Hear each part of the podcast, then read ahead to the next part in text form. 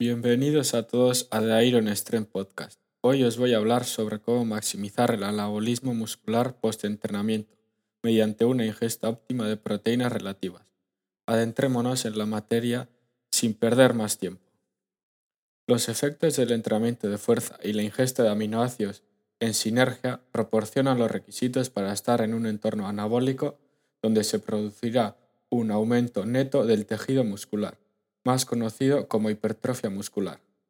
El aumento característico en la descomposición o rotura de las proteínas musculares que ocurre después del entrenamiento con cargas, en el estado de ayuno se detiene por provisión de aminoácidos exógenos que posteriormente aportan mayor tasa de síntesis de proteína muscular y un aumento positivo del balance neto de proteínas. Respecto a esto, Moore y colaboradores en 2009 observaron que, con incluso unas ingestas de proteínas pequeñas de entre 5 a 10 gramos, eran suficientes para aumentar la síntesis proteica muscular post-entrenamiento. Pero esto no significa que por crear un aumento esta cantidad sea la. Por ello, vieron que la síntesis proteica aumentó de manera más pronunciada con una ingesta de 20 gramos de proteínas netas, pero se observó una aparente meseta doblando esta cantidad a 40 gramos netos, observando que una ingesta más elevada que esta no producía una respuesta más, más eficaz de la síntesis proteica muscular. Una característica única que se observó en el estudio de Wittard y colaboradores fue que la respuesta a la dosis de proteína de suero después del ejercicio se produjo alrededor de cuatro horas después de que los participantes consumieran un desayuno rico en proteínas.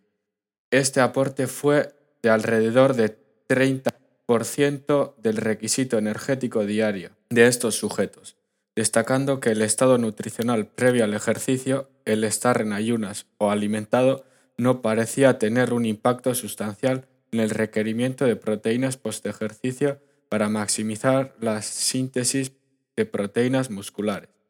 se puede optimizar en ambos estados nutricionales con la misma cantidad proteica post-entrenamiento. Esto puede ser particularmente relevante para muchos atletas que han informado haber consumido cinco comidas diarias y por lo tanto estarían en un estado postpandrial durante la mayoría de sus horas del día, es decir, no tendrían suficiente tiempo para que este estado de síntesis proteica decayera por completo por la asiduidad de los alimentos ingeridos durante el día. El aumento de la oxidación de leucina, junto con un aumento concominante en la síntesis de urea, muestra que los aminoácidos dietéticos proporcionados a niveles que exceden su capacidad límite para incorporarse a nuestras proteínas, más concretamente en las proteínas musculares, resultan en su desaminación o degradación. Y también se ha visto que en el caso de los aminoácidos de cadena ramificada se, produce una oxidación irreversible. Esto quiere decir que si consumimos más de lo que nuestro cuerpo pueda asimilar, ese sobrante no, no se utilizará para ningún otro mecanismo. Además, el aumento cualitativo, aunque no estadísticamente significativo, del 10% en la tasa de síntesis proteica muscular, consumiendo entre 20 o 40 gramos de proteína, podría interpretarse como un reflejo de la ingesta máxima verdadera dentro de estas dos dosis. La aparente falta de una verdadera meseta en estudios previos de respuestas a la dosis había llevado a algunos a sugerir que la ingesta de proteínas para maximizar la síntesis proteica muscular estaba dentro de este rango, de mayor de 20 gramos y no superior al de 40, para obtener una respuesta anabólica máxima optimizada. Varios estudios han visto que no hay diferencias significativas entre sexos en la sensibilidad a los nutrientes del metabolismo de proteínas musculares post-entrenamiento. Relacionado con el sexo también se ha observado en el estudio realizado en 2013 por Areta y colaboradores que la, capa capacidad de proteína de suero para mejorar las tasas de síntesis de proteínas miofibrilares después del ejercicio durante una etapa de déficit calórico es esencialmente idéntica entre mujeres y hombres, cuando se normaliza teniendo en cuenta la masa libre de grasa en un rango de ingestas específico. Este rango puede variar entre 0 y 0,8 gramos por kilogramo de masa libre de grasa. En diversos estudios, entre ellos en el de Glynn que se llevó a cabo en 2010, tras analizar los resultados obtenidos, se concluyó que si se consume la cantidad que proporciona la síntesis proteica muscular óptima, mayor a 20 gramos, la ingesta de carbohidratos entre 30 y 270 gramos no producirá un efecto adicional en la síntesis proteica muscular post-entrenamiento.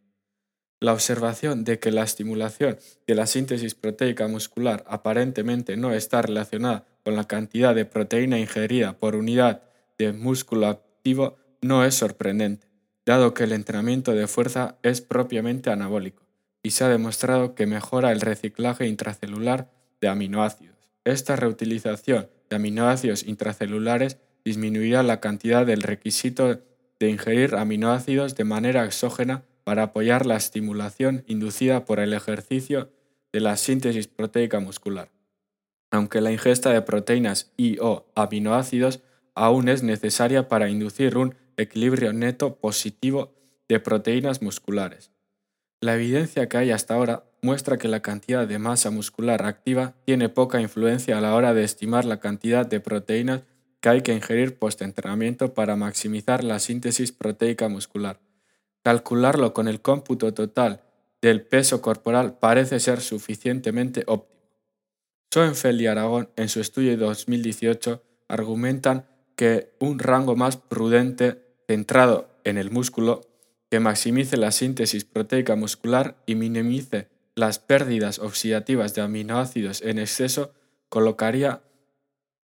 una ingesta más eficiente de proteínas que no más de 0,39 gramos por kilogramo de peso corporal. La proteína de la dieta es importante para la remodelación del músculo esquelético después de no solo el ejercicio de fuerza, sino también después del ejercicio de sprint de alta intensidad, el ejercicio de resistencia y sus combinaciones, puesto que estos producen una degradación proteica en las fibras musculares, como la realización del ejercicio con cargas. Los individuos que prefieren ingerir proteínas de más baja calidad, con calidad nos referimos a calidad en lo que se refiere a la estimulación de la síntesis proteica muscular, estos deben considerar una ingesta proteica por el límite superior del umbral máximo, en torno a 0,39 gramos por kilogramo de peso corporal, para poder cubrir los requerimientos de aminoácidos para el correcto funcionamiento del organismo. En cuanto a la tasa de digestión, se puede decir que no tiene por qué ser la única variable, o incluso primaria, que influye en el potencial anabólico de los alimentos integrales, ya que se ha demostrado que la carne picada induce una aminoacidemia postpandrial más rápida que la leche desnatada, pero una disminución relativamente más temprana, es decir, menos de dos horas y una respuesta de la síntesis proteica miofibrilar potencialmente acumulativa post-ejercicio, es decir, de 0 a 5 horas. Otros estudios también han demostrado que la leche entera es más anabólica que la leche desnatada, y la leche desnatada es más anabólica que la bebida de soja durante la recuperación posterior al ejercicio. El potencial anabólico de los alimentos enteros, por regla general, es mayor y por ello se sugiere que 0,31 gramos por kilogramo de peso puede ser ya suficiente para maximizar la síntesis proteica muscular. Se ha visto que la ingesta habitual de proteínas puede cambiar en este rango óptimo. Por ejemplo, si una persona está habituada a consumir menos cantidad de proteínas al día, su cuerpo con una cantidad menor ingerida post-entrenamiento obtendrá el mismo incremento de la síntesis proteica muscular. Lo mismo ocurre en las personas que están acostumbradas a ingerir más durante el día a día, y estos sujetos tendrán que subir la cantidad recomendada de proteínas. La proteína consumida durante las 24-48 horas de recuperación post-entrenamiento, cuando la síntesis proteica muscular está elevada, contribuirá a la remodelación del tejido muscular, como se ha corroborado en los estudios de Areta y colaboradores, Moore y colaboradores, Res y colaboradores en 2012. Los beneficios adicionales de una mayor ingesta de proteínas durante periodos de déficit energético podrían ser el aumento de la saciedad y la termogénesis postpandrial, lo que ayudaría en el proceso con el objetivo de pérdida de peso. Por lo tanto, aunque se han sugerido que 0,25 y 0,3 gramos de proteína por kilogramo de peso corporal debe ser el objetivo después del ejercicio con el objetivo de mantener la masa muscular durante la pérdida de peso.